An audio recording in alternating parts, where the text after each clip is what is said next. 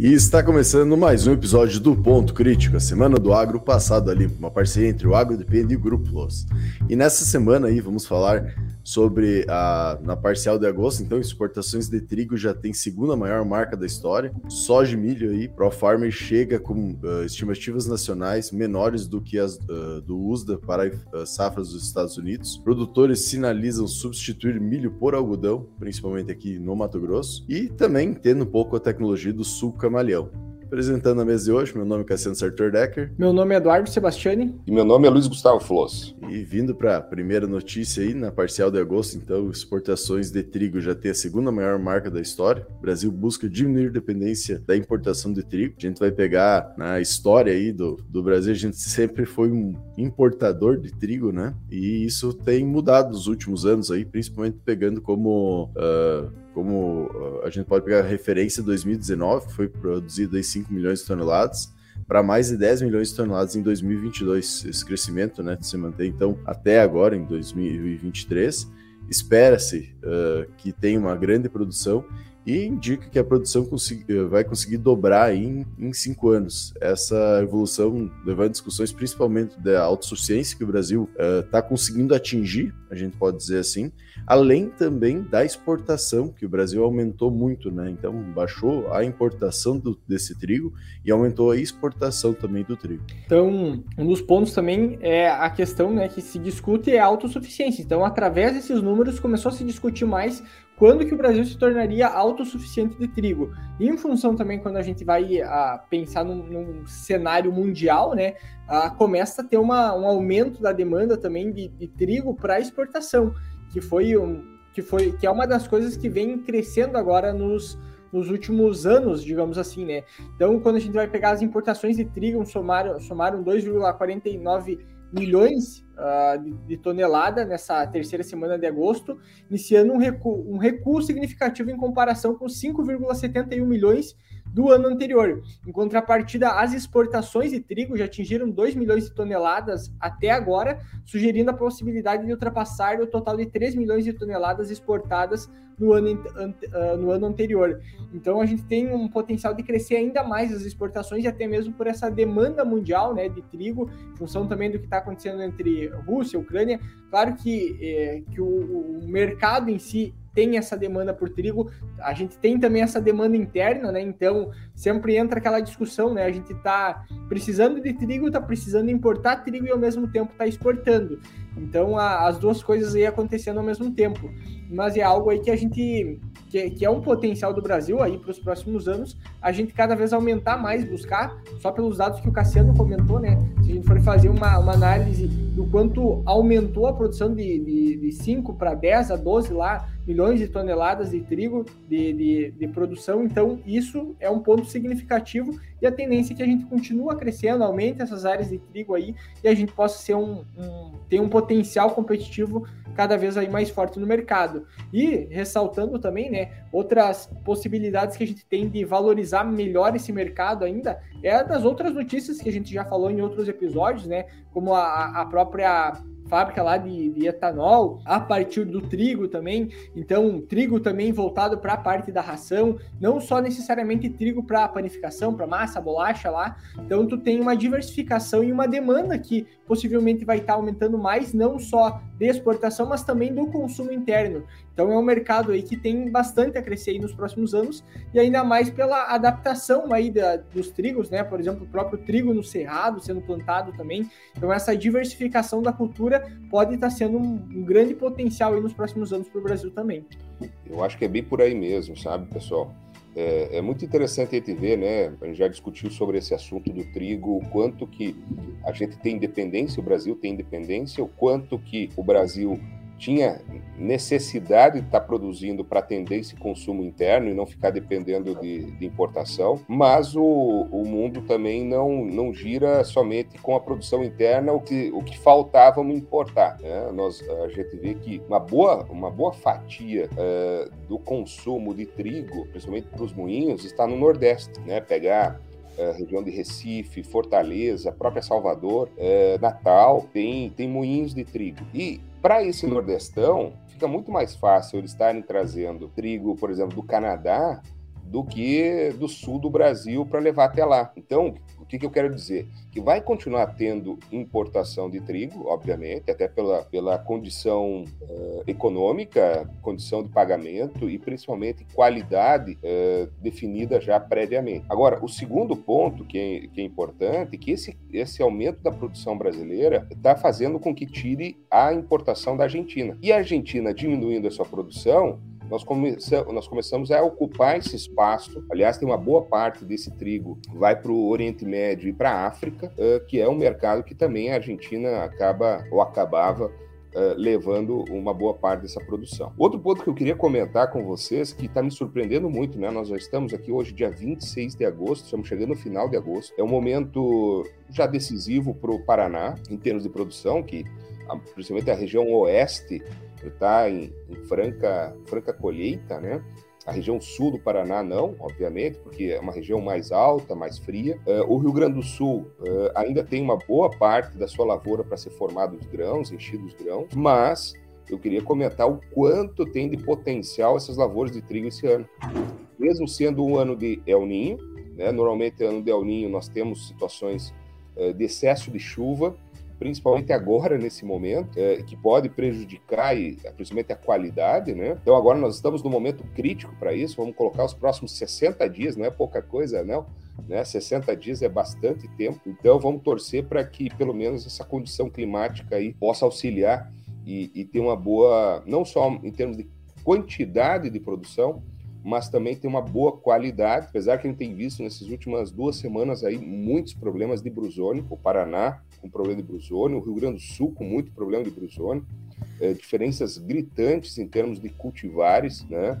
E principalmente o Rio Grande do Sul nunca, o Rio Grande do Sul não é um, um estado que normalmente tem muito brusônio. O Paraná sim, o oeste do Paraná é normal, toda a região de produção de trigo na, no centro-oeste é normal, mas esse ano alguns cultivares aí mais sensíveis é, tendo ataque severo. E isso talvez possa prejudicar mesmo sem ter essa, essa, essa chuva em excesso. Então vamos torcer que essa chuva venha na medida certa, porque precisa de chuva, obviamente. Tem milho no sul plantado, vai ter soja daqui a um mês, praticamente, um pouco mais de um mês, mas que não venha essa quantidade eh, de chuva expressiva que possa prejudicar então essa qualidade do trigo no sul do Brasil. Eu não tô pro sul, mas pelo que me falaram, praticamente não fez frio ainda esse ano. Né? Então, comparado a anos normais, eu lembro que em 2014, uh, 2014 uh, deu um ataque severo, um pouco mais de brusone, que ninguém sabia o que fazer, né? Então, a gente Exato. passando agora novamente por esse momento e que é característico um pouco também do ano, né? Um pouco mais quente no inverno. Vamos ver o que vai acontecer ali. Mas tem uma, uma questão só que eu acho interessante de trazer, só complementando o que o Eduardo também comentou, que é no próprio Rio Grande do Sul a gente tem muita área para crescer ainda no milho, né? Então tem muita área que fica em pouso, no trigo, desculpa, é. A gente tem muita área que fica em pousio ainda, tem possibilidade de, de melhorar, claro, com o preço, né? Então acho que está indo tudo todo para esse lado, né? Além da diversificação da, da produção, não só para moinho, né? Mas toda a questão da industrialização que está entrando. Vamos ver o que vai acontecer aí no futuro, mas mais uma Ainda cultura mais região, Brasil. Sabe que assim, principalmente na região sul do estado. Esse ano nós tivemos hum. aumento da área de trigo em regiões marginais. Vamos chamar a área de marginal aquelas fora das áreas tradicionais, né? Uhum. Viu que esse ano até teve uma pequena diminuição nas áreas tradicionais, até teve uma pequena diminuição, muito pequena, mas teve mas o crescimento que aconteceu foi principalmente em áreas marginais, que são essas áreas que entraram para a cultura da soja nos últimos anos. Então, o pessoal está buscando alternativa, até porque passou por um verão seco e com baixa produtividade de soja, buscando alternativa econômica aí para fazer caixa até o final do ano, né? Então, realmente, tem essas regiões, principalmente metade sul do estado, tem um potencial ainda de aumento de área, que vai se tornar, então, daqui a pouco, um praxe uh, ter esse plantio e e ser tradicional também daqui um futuro próximo. Isso eu acho que vamos entrar na, em discussão na última notícia também, né? Falando um pouco da tecnologia de camaleão, mas vamos indo para a próxima, então, que fala aqui sobre soja e milho, né? Pro Farmer chega uh, com estimativas nacionais menores do que as do, do USDA uh, para a safra dos Estados Unidos. Então a gente já vem falando em outros episódios também que as estimativas do próprio Estados Unidos estavam mais altas do que o normal, já diminuíram uma vez, agora vem uh, mais um instituto trazendo novos dados, né, diminuindo aí, a gente pode pegar uma média de 3 a 5 milhões de toneladas uh, do que seria produzido. Tu olha no número ali, não parece muita coisa, né? Mas depois tu lê milhões de toneladas, aí começa a aumentar. Mas a gente vê que realmente os Estados Unidos, a possibilidade de diminuir, trouxe uma questão interessante também, que seriam as médias nacionais, né? Uh, a média dos estados, não só a média nacional, uh, nacionais. Então a gente vê que tem uma diferença muito gritante entre alguns estados e possivelmente por causa do clima, né? Que vai ser diferente em cada um deles. Então vamos ver realmente o que vai acontecer, mas isso provavelmente né, vai influenciar um pouco o mercado também aí para frente. A safra de soja ela foi estimada em 111,86 milhões de tonelada, enquanto, enquanto o Departamento Norte-Americano de Agricultura, né, o SDA lá, eh, divulgou 114,44 114, milhões uh, que foi projetado por eles, e uma média de 55 sacos nessa atualização de agora, né, pro, pro, pelo ProFarm Crop, uh, enquanto pelo SDA era de 57,04. Uh, no caso do milho, no caso do milho, tiveram uma readequação da área colhida total de milho, então foi eles recalcularam, digamos assim, né? Então tem uma área maior para ser colhida de milho e a questão também da produção, produção de, uh, de 380 milhões de tonelada e pelo SDA foi de 383 milhões de tonelada, então teve uma redução também. E a produtividade média agora atualizada de 179,92 sacos por hectare, enquanto anterior era de 183,16 sacos por hectare. Então, essas atualizações elas vão acontecendo, né? A notícia ela, ela apresenta por cada estado, como o Cassiano comentou, uma estimativa de cada média e também faz um comentário, digamos assim, do, do motivo que pode estar tendo essas reduções. Então, esse departamento aí eles fazem um comparativo até de, de outros anos, levam em consideração também ali a quantidade de vagens, né, e comparam isso com outros anos, até porque tem várias outros, outras variáveis aí durante o ciclo da cultura que podem estar influenciando aí para esse resultado final. Mas já é uma estimativa, já é uma estimativa menor do que a que já havia sido projetada, e agora vai depender muito de como é que vai, vai fluir o, o restante aí da, da safra para ir se consolidando aí esses resultados. Eu não vou me recordar exatamente o número, mas se não me falha a memória, o ano passado eles produziram praticamente 125 milhões de toneladas. É, e eles tiveram um aumento de área de soja prevista lá em março, no primeiro relatório, né, de aproximadamente 5%. Então, se a gente colocasse assim, ano normal, né, nós estaríamos falando os americanos estão produzindo alguma coisa em torno de 132, 133 milhões de toneladas. Então, com essa expectativa aí de 111, nós estamos falando praticamente mais de 20 milhões de toneladas a menos. Então, isso, isso eu acho que esse número é muito representativo, né? É, tá certo que o Brasil também teve uma perda no ano passado, só o Rio Grande do Sul no ano passado perdeu praticamente 10 milhões de toneladas, né? Só o Rio Grande do Sul, pela seca que aconteceu no ano anterior, vai somar mais de 10 milhões de toneladas, ou seja, nos últimos dois anos, só o Rio Grande do Sul perdeu praticamente toda essa quantidade uh, que os americanos estão perdendo. Então, isso não é normal para eles, obviamente, pela condição de clima. Né? Eu vou fazer um spoiler aqui, tenho, a partir das 8 horas nós temos o nosso Conexão Pro, que é a nossa reunião, nosso grupo da academia. Eu vou estar trazendo até algumas informações com relação ao clima, é, que não é um clima muito interessante para o mês de outubro. Então eles podem ter alguma perda ainda, principalmente por frio a partir de, de outubro. Então não está definida, não está totalmente definida ainda a safra americana. Eles podem ter algumas surpresas e eu não estou chorando não. Deixa, deixa acontecer. E esperamos que o mercado reaja, que para nós, como a gente já conversou em outros, outros, outros episódios, para nós é bom que aconteça isso, né? Porque o nosso é mais, um pouco mais valorizado, a gente consegue aí organizar melhor o mercado. Não, tanto é que agora para setembro, o prêmio no Brasil tá 95 centos de dólar positivo, né? Quase um por bushel. Né? Agora, agora já saímos do negativo, que tava dois e pouco. Já positivo. Agora, agora vai parecer os arrependidos do, de vender vender só, de ter vendido antes. É. Agora só falta voltar quase 17 buchos como estava um tempo atrás. é, aí já é um pouquinho mais difícil. Aí precisa de outros fatores. Aí o Brasil é. precisa ter pelo menos a América do Sul tem problema, né? Hum. Mas eh, mesmo que a gente tenha aí hoje próximo a, a, a, quase 14 dólares o bushel em Chicago, quase um dólar por bushel de prêmio e quase cinco reais, é um cavalo encilhado, sim. É um cavalo encilhado para fazer negócio. Nós já até comentamos aqui outro, outro dia, né? uh, ainda está uma situação interessante, né? Eu costumo dizer que cada um sabe a pedra que tem no sapato. Eu não sou de dizer que vende ou compra. O nosso pessoal, eu sou de colocar na mesa a situação. Cada um sabe o que pode fazer, o que deve fazer e tomar a decisão que precisa.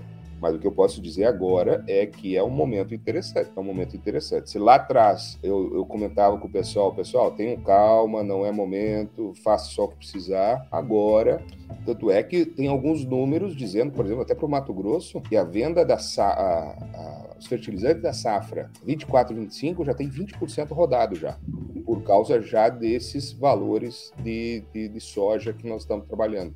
Então, só para você ter uma ideia, que o mercado está andando. O mercado não brinca. As coisas vão acontecendo. E a própria questão dos outros insumos, né? Travando para outra safra ali, 24, 24, 25, a gente pode dizer, já tem várias movimentações também de troca, né? De barter para segurar preço e conseguir garantir aí uma, uma produção boa. Porque, como tu comentou, a troca tá boa nesse momento. Exatamente, exatamente. O produtor muitas vezes fica vendo o preço, né? Quanto está o valor em reais da pedra do, da soja. Espera aí, pessoal, vamos calmar. Qual que é a moeda do produtor? É grão. Então nós temos que fazer essa relação de troca. É óbvio que todo mundo gostaria dos 200 reais o saco, é óbvio, mas 200 reais nós estávamos com fertilizantes, os insumos muito mais caros também. Então hoje a relação de troca é muito boa. E é isso que o produtor tem que levar em consideração. Faz, faz, faz a negociação, fechou a, a relação de troca, toca o pau e pensa só em produzir. Pensa em fazer a melhor safra possível, da melhor o melhor manejo possível, que é o que ele sabe fazer. É, é aquela história, né? Qual, qual que é o melhor preço para vender a soja? Depende de cada propriedade, depende quando foi comprado, quando foi produzido, que nem uh, se tu vai pegar numa pegar um histórico, por exemplo, se tu tem uma, uma organização, digamos, da propriedade, tu pode olhar para um histórico para trás e dizer assim, ó, nessas últimas safras aqui, nesses últimos cinco anos, eu tive uma rentabilidade média aqui de X%. Beleza. Agora, pensando nesse ano, qual que é a rentabilidade que está? Às vezes o cara está com uma rentabilidade já tão grande e, e às vezes ele não está contabilizando e está esperando o melhor preço para vender, sendo que o melhor preço às vezes já está ali na frente dele. Então tem que parar muitas vezes, o que o pessoal compara muito é, é o preço que está sendo vendido, né? se está mais alto, se está mais baixo, e olha pouco para a rentabilidade. Então tem que buscar a rentabilidade daquele negócio. E uma das formas de se fazer isso para ter uma segurança maior é travando o custo, fazendo lá o contrato, né? Pelo menos do custo da lavoura, e depois tu vai vendo como é que o mercado vai se comportar. Mas a análise de, de venda e do preço da soja sempre teria que ser mas uh, ah, para dentro da porteira também, né, para analisar a questão da propriedade, não necessariamente o que todo mundo está fazendo. E se comparar sempre com o vizinho, daí vai ficar difícil mesmo, né? Ontem até estava ouvindo uma palestra, o cara comentou: não adianta nada vocês esperar tentar chegar a 180, 200 pilos saco e depois também não vender. Então, achem na questão, garante seu custo, o custo da produção, no caso com, com troca, questão, a relação troca, né? que vocês vão estar garantidos, o restante vocês brincam depois do mercado como você quiser, mas não adianta reclamar que o preço está baixo não, e quando que subir também não vender. E o mercado se ajusta, né? O mercado vai se ajustando. Então, se subir o preço da soja, os insumos vão subir, todos os custos vão subir. Então, o mercado sempre vai estar fazendo seus ajustes. Então, é, o produtor realmente tem que olhar isso aí, tem que olhar para dentro de casa, ter esse histórico, que é, o, que é o que eu comento, né? Ter a pedra, cada um conhece a pedra no, no seu calcanhar. Seu sapato. E vindo para a próxima notícia aí, produtores sinalizam substituir milho por algodão. Especialistas, especialistas indicam que o, é preciso considerar os riscos aí que envolvem essa decisão. Então a gente, até eu estava comentando antes aí da nossa gravação, aqui num trecho aqui, por onde eu vim de Campo Verde aqui para Lucas uh, na quinta-feira, a quantidade de algodão sendo colhida é impressionante. Realmente tem muita área sendo colhida. Aqui na, no eixo da 163 também tem muito algodão sendo colhido, então aumentou já muito a área comparado aí a outros anos. Uh, e algumas coisas como o preço estável, a questão da própria produção, o preço do milho caindo, são alguns indicativos né, uh, que uh, fazem o produtor olhar e opa, o algodão tá dando dinheiro e o milho aí tá, tá pedalando um pouco, questão da armazenagem e tudo mais. Mas entre outras questões, eh, outras questões, né, que muitas vezes não são colocadas, que é o que a notícia traz, da questão do custo e risco do algodão, né? Tu tem todo um, um custo para colheita diferente, necessidade de maquinários, uma estrutura diferenciada para fazer isso. Uh, então tem todas essas questões a serem observadas mas também entra na parte do milho, que a diminuição dele, a falta de, dos próprios armazéns que a gente está vendo, né? Agora vai pegar algumas chuvas esparsas que aconteceram, principalmente, vamos pegar como exemplo a região do Sorriso, aqui no Mato Grosso, onde tinha muito milho fora e choveu em cima de algum, de algum desses milho, principalmente dentro de fazendas, então tem alguma questão de perda também, e principalmente do risco, né? O algodão ele tem uma necessidade de tu entrar muito antes com a soja, com GMRs mais baixos, para tu conseguir tirar a, a soja muito rápido, né? No caso, para entrar com o algodão posteriormente, e isso faz com que aumente teu risco na tua lavoura de soja também, além de o algodão ele ser uma cultura muito técnica, né? Tem que lembrar que é uma cultura perene, que a gente consegue transformá-la em anual, por, enfim, diversos manejos, e tem toda uma questão de qualidade aí para ser colhida e utilizada. Então, vamos ver aí o que vai acontecer no próximo ano, mas é algo a ser, a ser pensado sim pelos produtores. Né? Hoje, um dos fatores né, que estariam influenciando diretamente com isso é os custos de fungicida, inseticida e herbicida diminuíram cerca de 35% no Mato Grosso, uh, e isso é um dos fatores que com que o produtor migre. Porque nós temos, tá, tava dando uma, uma interrupção ali, uh, tem, alguns, tem alguns produtores que estavam buscam a opção da cultura do algodão, principalmente porque o milho tem uma, uma queda na, nas cotações, né? O preço não está muito favorável assim na cultura do milho.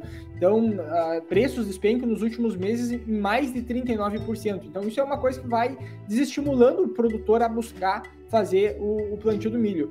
Já no caso da cultura do algodão, tem, se, pro, se, projeta um aumento de 530 mil toneladas da demanda global, estimativa em 24,41 milhões de toneladas, alta de 2,2% em relação à safra vigente. Mas mesmo tendo todas essas diferenças, a cotação do milho caindo, o preço dos insumos para algodão diminuindo também, tendo um aumento da demanda, ainda se, se tem um risco da parte da cultura do algodão, como o Cassiano comentou, é uma cultura também que uh, exige, uh, é mais técnica, digamos assim, para se trabalhar, mas muitos produtores ainda têm um pé atrás com, com a cultura do, do algodão, porque mesmo assim é uma cultura que tem um custo extremamente alto. Então, mesmo diminuindo o preço do insumo, ainda ela tem um preço bastante considerável e o mercado está enfraquecido no sentido que os compradores não estão comprando tanto nesse momento.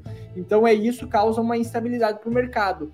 E já no caso da cultura do milho, pelo que a gente vê, eu acredito que agora nos próximos nos próximos meses aí nas, a, a, a, gente vai ter um aumento da demanda do milho e esse preço talvez venha a ser reajustado, porque há uma necessidade, há uma demanda do milho e vai depender muito de como é que vai, como é que vai ser daqui para frente, mas há uma tendência de melhorar sim os preços do milho não ficar tão baixo. Então, a, como na própria notícia diz, né, tem que ser pensado com cautela, com critério aí para fazer essa substituição. É, e o, o, algodão, realmente, como vocês falaram, é de produtor tradicional, né? É difícil um produtor estar tá entrando um ano, saindo, entrando e saindo, é muito difícil, até pela estrutura que, que precisa. Não só estrutura, até porque hoje se, se consegue até terceirizada, mas questão de capacitação técnica, uh, acompanhamento. Tem uma série de situações que não é qualquer um que planta, não é qualquer, qualquer um que é cotonicultor. Então, é, essa, esse aumento da área de, de, algodão, com certeza vai ser em produtores tradicionais. Se o milho estava com preço baixo, se conseguiu o preço internacional, fazer venda já para a próxima, próxima safra, que o, o algodão se faz até contratos de até três anos é, de antecipação, é, o pessoal está de olho nessa produção. E aí a gente vai entender aquela notícia que nós falamos na semana passada. Por que, que a Associação Mato Grossense de Produtores de Algodão pediu para antecipar a semeadura da soja do dia 15 de setembro para o dia 1 de setembro? Dois fatores. O primeiro é esse, justamente para aumentar essa área de algodão, trazendo esse algodão é, mais cedo, e até para todos entenderem aqui, nem todo mundo está no Mato Grosso, né? Tem muita gente do Sul, entender que a Bahia, a Bahia, o Nordeste em si, tem uma única safra de algodão que se planta praticamente no mês de, de dezembro, né? Dezembro para janeiro. Já o Mato Grosso, praticamente a totalidade do algodão é semeada após a soja precoce, como o Cassiano falou, né? Com, com um grupo de maturação mais curto. Então, precisa fazer esse plantio dessa soja para garantir uma certa rentabilidade para esse algodão, para chegar no mês de janeiro e ser plantado. Se nós temos esse ano uma possibilidade desse El ter uma antecipação da falta de chuva, pelo menos já garante esse algodão plantado, implantado e conduzido lá para frente. E com esse aumento possível de área de algodão, precisa ter uma janela um pouquinho maior para dar condição para esse plantio. Então, uma coisa vai puxando a outra. Não estou aqui criando dando razão para o que aconteceu, mas o entendimento, né, por que, que isso teve de movimentação, justamente por aí, né? Preço baixo do milho, preço melhor do algodão, contratos futuros e tendo necessidade de trabalhar janela, está aí implantado essa situação que nós estamos vendo aí, né? E o algodão acaba sendo mais rentável que milho, né? A gente sabe que o quanto que gera de recurso o algodão e algumas regiões que, de novo, sai um pouquinho fora do tradicional, né? Uh, que é a região mais sul do Mato Grosso, ali, região de Primavera, Campo Verde, região mais alta, formação de fibra mais longa. Hoje tem muito algodão sendo plantado na 163, uh, né, na BR-163, e tem a possibilidade de aumentar essas, essas áreas ali, não sendo tão boa, tão bom o clima como a região sul, mas hoje gerando rentabilidade para esse processo todo. Então, e aliás, é a região que mais tem percentual de milho plantado também. Né? Então, é, tu vai ter que tomar uma decisão, produtor, esse tipo de produtor tem que tomar uma decisão, se planta mais milho, planta mais algodão, porque deixar, é, deixar como está não, não vai deixar. E um outro fator que eu acho que vale a pena a gente colocar, essa região da 163, que é justamente essa região que está fazendo toda essa movimentação, esse balbúrdia toda, é a região que está com o problema das anomalias na soja, né? Que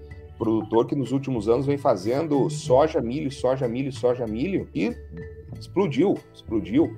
Então, eu vejo coerente também a colocação desse algodão nessa região, como eu, como eu ponderei, não é a melhor das regiões, mas precisa ser feito alguma coisa, até para não, não ficar parado e até o produtor ter uma, ter uma outra renda é, nessas áreas e não deixar somente como cobertura. Né? Então, esse é um, uma fuga que está acontecendo, pensando nesse contexto todo: preço baixo de milho, problema de anomalia na soja, preço bom de, de, de algodão que pode acontecer, preço baixo dos insumos. Eu acho que é, uma, é um balaio muito grande que faz com que isso aconteça principalmente nessa região que eu comentei, na BR-163. E principalmente, principalmente para quem tem estrutura, né? Que nem tu comentou, o algodão paga melhor que o milho, mas não paga melhor só que o milho, paga bem melhor que a soja também, né? Exatamente. Então a gente até estava conversando com, com, produtores, eles comentam que é em torno de quatro vezes o custo da produção de soja, né? O algodão, porém é quatro vezes também a lucratividade. Então, é claro que, que nem tu comentou, principalmente lá para Campo Verde, vai pegar fibra mais longa, melhor qualidade de algodão, mas é coisa que a gente começa a observar e a possibilidade de aumento de outras culturas, que é muito importante, né? É importante muitas vezes que a gente consiga estruturar melhor os armazéns tudo mais da safra de milho, que, a gente havia comentado em outros episódios,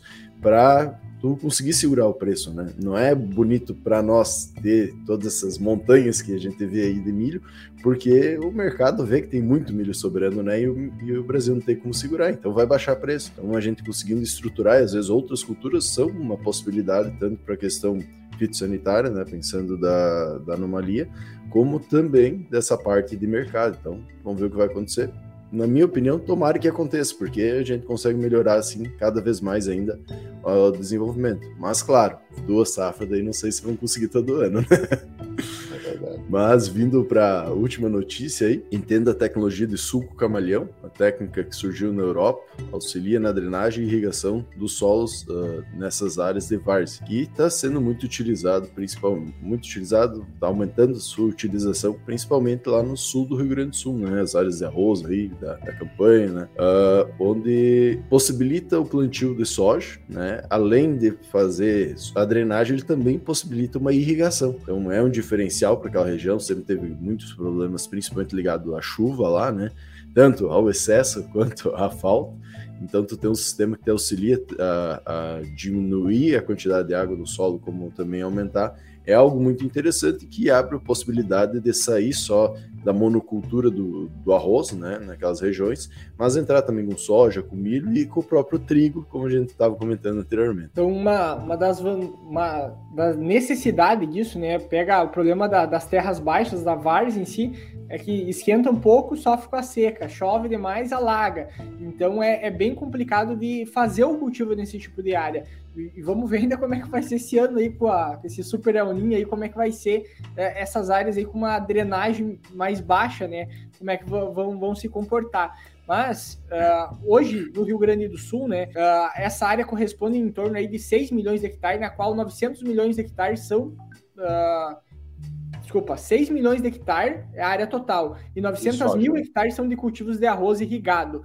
Então, o sistema de, de cultivo de suco camalhão tem aumentado em média aí 37% a produtividade na, da cultura da soja. Esse projeto tem uma, começou lá em 2019, 2020 e tem a projeção de ir para outras culturas. Por exemplo, no caso da cultura do trigo, já tem alguns trabalhos.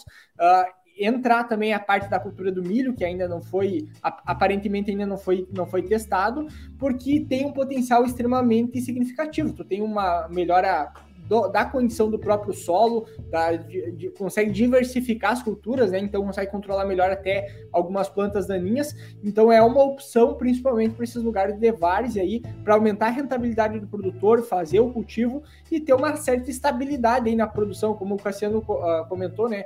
Consegue uh, diminuir a perda pelo fato do excesso de água ali, ou seja, consegue aumentar a drenagem e ao mesmo tempo também consegue disponibilizar mais água, porque tu tem mais capacidade de, de armazenar ela e estar tá disponibilizando para a planta quando tem esse sistema implantado. Uh, outro detalhe também que ele tem um custo aí de manutenção em torno de 3, uh, de 3, 4 sacos aí, é é a média do custo, então que pode estar, tá, que pode ser uma opção bastante viável, bastante interessante para essas regiões aí de várzea, que é uma área bem significativa aí que a gente tem aí pro aí no Rio Grande do Sul de 6 milhões de hectares. É, é bem isso aí mesmo. Eu acho que nós temos aí uma oportunidade para os produtores de, de, arroz, né? Eu queria, eu queria só fazer uma, uma comparação para vocês, porque quando fala várzea, né, fala arroz, o pessoal acha que é tudo igual, as áreas são tudo iguais. E não é bem assim. Né? Então nós temos diferentes tipos de situações. Nós temos o arroz que é mais de coxilha, tem umas pequenas coxilhas, inclusive eles para irrigar tem que fazer tipo pata, certos patamares, né? E, e colocar uhum. uh, então as curvas de nível para poder ter, ter água, né? Temos as áreas baixas, mas que essas áreas baixas ainda estão acima de algum leito de rio e tem algumas áreas muito baixas mesmo de várzea que inclusive ficam abaixo de alguns leitos de rio. Eu diria que esse sistema aqui é feito para os dois primeiros tipos de solo. Para o último ali, que está abaixo do rio, se chove demais, não tem para onde levar.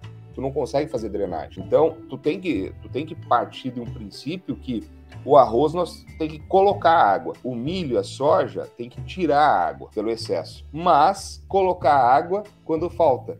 Então não é fácil essa brincadeira aí. Essa, essa põe e, e põe e tira. Então, o que, que o pessoal está fazendo muito? Principalmente com milho, inclusive. O milho até na região de São Borja cresceu bastante no, no camalhão. O pessoal tem trabalhado muito com aqueles bexigão, então aquelas, é, umas, é uma é um, um, é um strip de plástico. É um strip de plástico mesmo, né? Furada, aonde coloca para ficar água só naquele, naquela, naquele nível, né? E resultados muito interessantes, muito interessantes nesses sistemas aí. Né? Então, principalmente essas áreas que são um pouquinho mais altas, é, que você consegue levar água, que aí você tem um custo muito baixo é, de, de, bombear esse tipo de, de, de, água aí, né? Mais baixo que pivô, mais baixo que é, muitas vezes até o próprio arroz, é, mas você tem uma capacidade de estar disponibilizando numa região que tem normalmente na temperatura muito mais alta, principalmente em novembro, dezembro, janeiro e fevereiro, e você precisa, você tem uma evapotranspiração muito mais alta, então essa, evapor, essa evapotranspiração mais alta necessita uma quantidade de água maior, você consegue então ter essa produção e diversificar, né? Pega em momentos. Hoje o arroz até não está tão ruim, né? O preço do arroz hoje está tá bom. Hoje já está se falando alguma coisa em torno de 100 reais o saco. É, o, produtor de arroz não vai, não pode ficar chorando com esse preço não, né? Mas já teve as, as vacas magras, né? pouco tempo atrás, 50 e poucos reais. Teve bastante. É. O, o então, brabo é a flutuação disso dentro de um ano, né? Muitas vezes. Exatamente, exatamente. Então, isso, isso faz parte do, do jogo, né? Então, Sim. vai ter os momentos de vacas magras para uma cultura, vacas gordas para outra, e assim, eu acho que é, é, importante ter essa diversificação. A região onde tem arroz não pode ficar só em pecuária e arroz e pensar na soja de qualquer jeito. Então tem que gerar uma oportunidade, né? Como falou mesmo, pega um ano que chove demais em área de várzea, inunda tudo, não produz soja. Então tem que ter um meio para também deslocar. Eu vejo mas cuidado com essa questão das áreas. Tem áreas que não tem condições, se chover demais não tem para onde correr, aí o bicho pega e não tem o que fazer. Mas só para colocar assim, os americanos, né? Ali falou muito da Europa, mas os americanos, boa parte da área de produção de soja, de milho, próprio algodão nos Estados Unidos, na, na região do Corn Belt, é feito com drenagem, muita drenagem. Inclusive, um dos maiores custos que os americanos têm é por drenagem. Então, eles colocam uh, uh, tubulações no solo para tentar, com excesso de chuva, levar embora. A gente estava falando justamente dos americanos da produção, né? Não é normal eles perderem produção por falta de chuvas, como aconteceu esse ano. O, o normal deles é pelo excesso de chuva, inclusive. E, e, e esse ano essa drenagem para eles não serviu de nada, mas é, é, é comum, né? Colocar, inclusive, no custo deles alguma coisa em torno de 150, algumas situações até 200 reais, 200 dólares por hectare de custo de drenagem, só para você ter uma ideia o custo que se tem para isso. Né? Então, são tecnologias que vêm, vêm agregar, sem dúvida nenhuma, e aquilo que nós estávamos falando antes, aproveitar várias regiões de produção que muitas vezes ditas marginais, mas que têm um potencial de produção e agregar valor dentro do, da produção agrícola gaúcha. Só, só que esse sistema, é, esse sistema é diferente dos americanos no sentido que dos americanos é para drenar. Esse é para irrigar também, ele é, serve para drenar e para irrigar também, né? Exatamente. É, os americanos não fazem camalhão. É, realmente não fazem camalhão, é só a drenagem mesmo para levar embora essa água. É isso aí mesmo.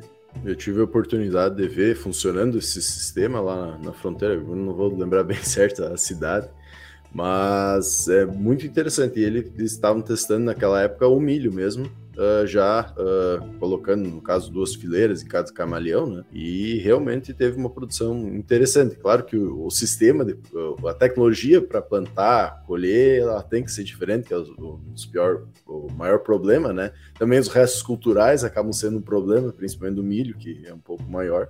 Mas é um material, é, é um material, é um modelo muito interessante e uma coisa que acaba acontecendo que torna tão barato é, inclusive, que boa parte desses agricultores já tem todo o equipamento disponível. A única coisa que ele precisa comprar é aquelas, uh, aquelas mangueiras, aquelas tripas que a gente chama, né, de lona, para conseguir passar isso aí. O restante, ele já tem tudo, porque ele já trabalha geralmente com arroz. As áreas já estão organizadas, uh, vamos dizer assim, já estão, que nem tu comentou, em degraus, ou em formato de com as curvas de nível certinho, ou com a questão da, da reto, retonagem, como a gente pode dizer, sistematizadas, sistematizadas, para tu fazer essa questão da água. Então, boa parte da estrutura já está feita, né? E aí entra nessa questão que ele pode sim trazer e melhorar o sistema e até mesmo a questão do custo dele. Né? Então é realmente um sistema bastante interessante. É dois sistemas que uh, ano passado eu conheci esse um, e esse ano eu conheci lá na Formoso do Araguaia, Lagoa da Confusão, que é por canais que eu ainda não conhecia, né? Mas lá eu acho que vai ser difícil fazer o mesmo sistema como tem lá em outras partes do Brasil, que é muito investimento para arrumar lá. Mas é, é interessante sistemas que tem como melhorar e utilizar o as características da região para sim fazer a, a agricultura. Né? Então a gente tem ainda muito a evoluir em outras regiões que a princípio hoje dizem que não é possível ou não tem tanta viabilidade de ser realizada ela. A tendência daqui para frente é cada vez aparecer mais opções aí, né, soluções para cultivo. Pega, por exemplo, esse trabalho aí dos camalhão aí, ele começou lá em 2000, né? Não esse especificamente, mas as pesquisas de como desenvolver o método ali de, de conseguir ter uma produção e uma estabilidade. Então, com o passar do tempo, cada vez vai se surgindo mais adaptações aí de cultivo que, é que, nem o, que nem tem o, o pessoal comenta, né? Tu vai pegar a própria transformação que aconteceu no Cerrado brasileiro, não é uma transformação só em questão ah, de estar tá produzindo, é uma transformação geopolítica. Tu leva riqueza para um lugar que até então não estava sendo produzido nada naquele espaço. É que, como o Paulinelli falava, né? Eram uns espaços só para fazer longe. Então, e, e agora, cada vez mais a gente vai por causa de, dessas mudanças, talvez que a gente está vendo, tá, até algumas variações de clima, uh, talvez a gente vai ter algumas adaptações até de sistemas de cultivo, de tipos de culturas que vão estar tá, vão tá se modificando no cenário nacional, não só nacional, mas também em várias outras partes do mundo também, né? É isso aí. A gente vai se, a gente vai se adaptando também, né? A produção tem que se adaptando às condições e principalmente a viabilização, né? Porque se nós olharmos algum tempo atrás, é, o preço da soja não justificava fazer esse tipo de investimento. Né? Talvez Sim. hoje né, tem que se pensar até, dependendo da situação, milho, né, com preço mais baixo. Mas não quer dizer que isso não possa melhorar. Então, a gente tem que sempre permanentemente estar olhando as, as possibilidades e tem certeza que, é, inclusive aí a, a, demanda que se tem de milho tem uma perspectiva até de aumento de preço de milho novamente pela, pelas exportações que devem acontecer. Isso vai favorecer também esse tipo de manejo, esse tipo de, de aproveitamento de área e dando condição de uma, de uma alternativa uh, para esses produtores que tem nessa região. E, e, a região vai precisar crescer, né? A região, a, a, região metade sul do estado, que é onde estão essas áreas, são regiões muito pobres, né? Se nós olharmos comparado com a região norte do estado do Rio Grande do Sul, a, a população em si. E aonde você pode olhar aonde entra a, as culturas da soja do milho, que normalmente é familiar, é, acaba tendo desenvolvimento regional muito grande. Foi isso que aconteceu desde a década de 60 no Paraná, no Mato Grosso do Sul, Mato Grosso, Goiás, Bahia, Piauí, Maranhão, todas as regiões, né? Essa gauchada foi e construiu é, tudo que construiu por causa disso. Não foi por causa da pecuária. Não é onde tem arrozeiro que tem desenvolvimento. Vamos colocar bem claro, né?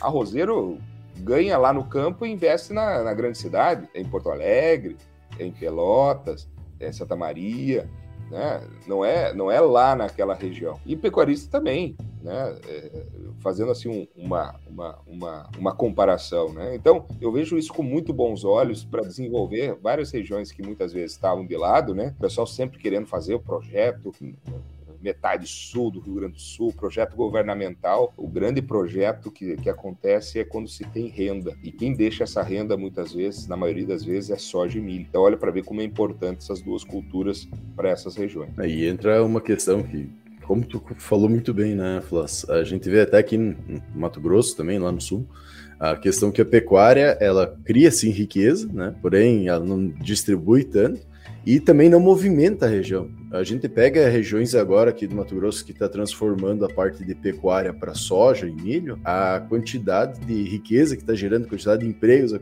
a, movimentação que tem na cidade, que tem que ter hotel, tem que ter restaurante, tem que ter loja que vai vender os insumos, vai ter que ter o pessoal que vai fazer a manutenção das máquinas.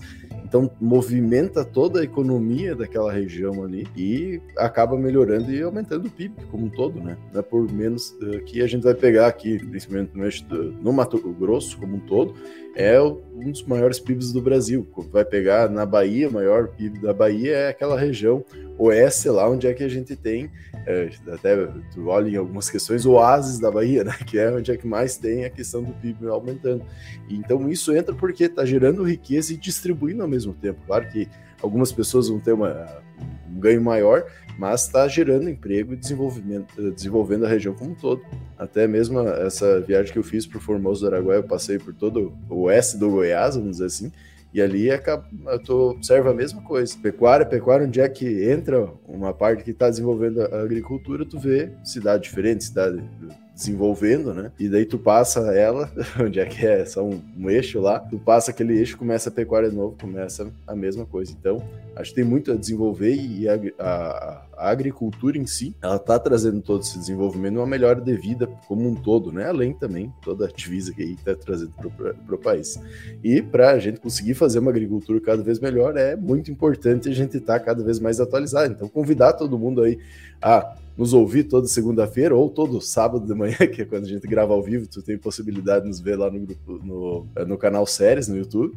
Vai estar o link aqui na descrição. Também ouvir os, os podcasts aí do Agro Depende. A gente tem muito conteúdo técnico disponível de forma gratuita, trazendo os maiores especialistas aí do Brasil para conversar e, e conseguir ouvir a questão técnica deles, a gente fazendo perguntas. E é claro também, né?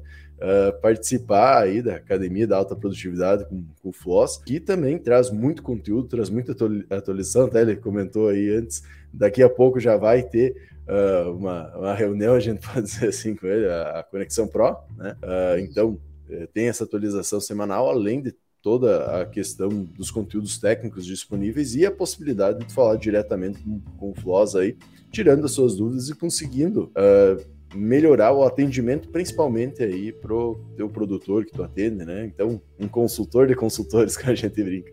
Então, convidar todo mundo aí. Quem quiser participar da academia, vai estar tá o, o, link aqui de desconto do AgroDepende, AgroDepende 10, que tu tem 10% de desconto para participar da academia da autoprodutividade. E por hoje era isso. Até a próxima, pessoal. Valeu. Até a próxima. Tchau, tchau.